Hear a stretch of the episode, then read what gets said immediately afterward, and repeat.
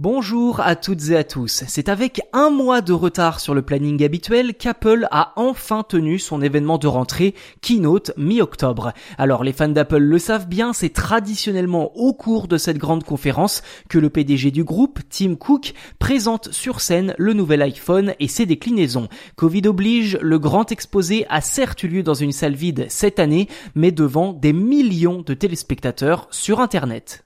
Et le moins que l'on puisse dire, c'est qu'Apple a vu les choses en grand avec quatre modèles. L'iPhone 12 standard, l'iPhone 12 mini, l'iPhone 12 Pro et l'iPhone 12 Pro Max. Ces quatre nouveaux modèles sont les premiers à être compatibles avec la 5G qui devrait s'installer dans les grandes villes françaises dès la fin de cette année.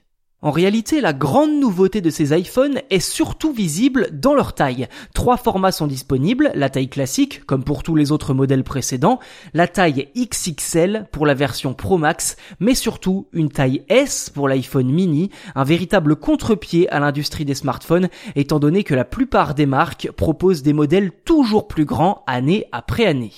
Et pour une fois, tous les modèles de l'iPhone 12 possèdent les mêmes caractéristiques de base. Un appareil photo grand angle, un système de déverrouillage par reconnaissance faciale appelé aussi Face ID, des façades en céramique shield, un verre 4 fois plus résistant que l'ancien, ainsi qu'un écran OLED permettant d'afficher les images en qualité optimale.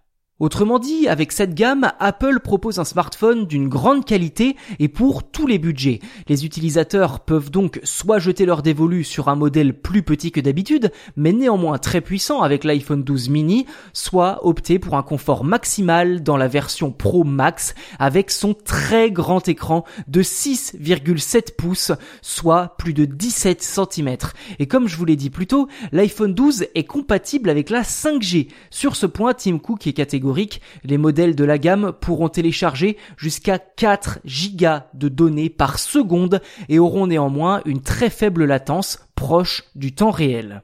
Mais à quoi bon proposer quatre modèles dans une même gamme si les caractéristiques sont les mêmes pour tous? Et c'est justement là que les suffixes Pro et Pro Max prennent tout leur sens. Téléobjectif, Qualité vidéo HDR Dolby Vision jusqu'à 60 images par seconde, zoom optique multiplié par 4 et une résolution proche de la 4K, de quoi donner un aperçu de la puissance monumentale du smartphone. On va pas se le cacher, Apple a mis le paquet sur l'image et la seule vraie différence notable entre le Pro et le Pro Max, ce n'est rien de plus que la taille de l'écran.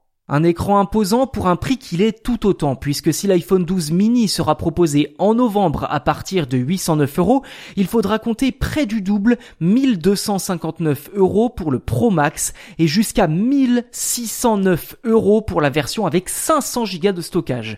Pour l'instant, seul l'iPhone 12 standard et le 12 Pro sont disponibles depuis vendredi dernier en France, au prix de 909 euros pour le premier et de 1159 euros pour sa version améliorée.